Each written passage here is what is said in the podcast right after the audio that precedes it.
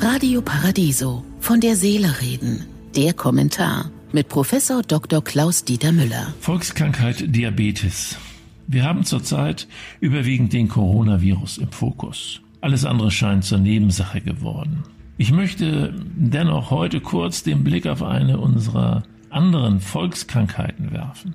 Etwa 6,7 Millionen Menschen leiden in Deutschland an der Stoffwechselerkrankung Diabetes. Darunter etwa zwei Millionen, die noch nichts von ihrer Erkrankung wissen.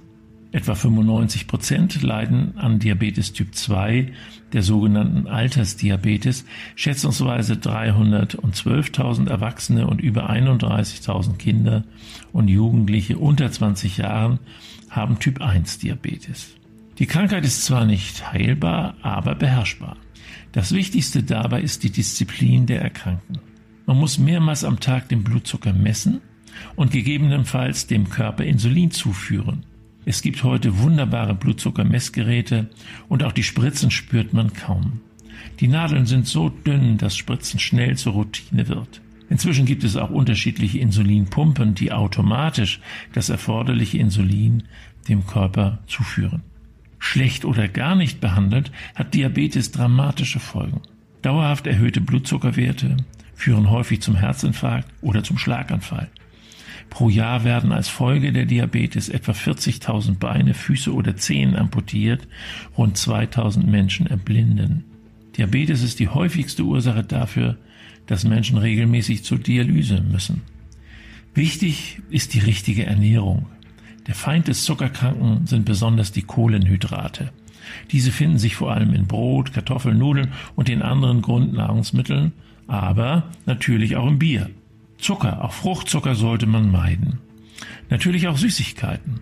Gemüse und Salate sind gut, aber auch Fisch und fettarmes Fleisch sind eher unbedenklich. Ganz wichtig aber sind eine Reduktion von Übergewicht und Bewegung. Ich weiß, das alles hört sich für den Genießer schlimm an, aber auch da kann ich Entwarnung geben.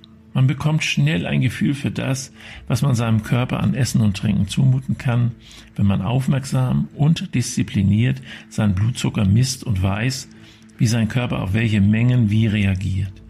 Ich habe seit 25 Jahren Diabetes mellitus und kaum Ablagerung in den Blutgefäßen. Wie spüre ich, dass ich an Diabetes erkrankt bin?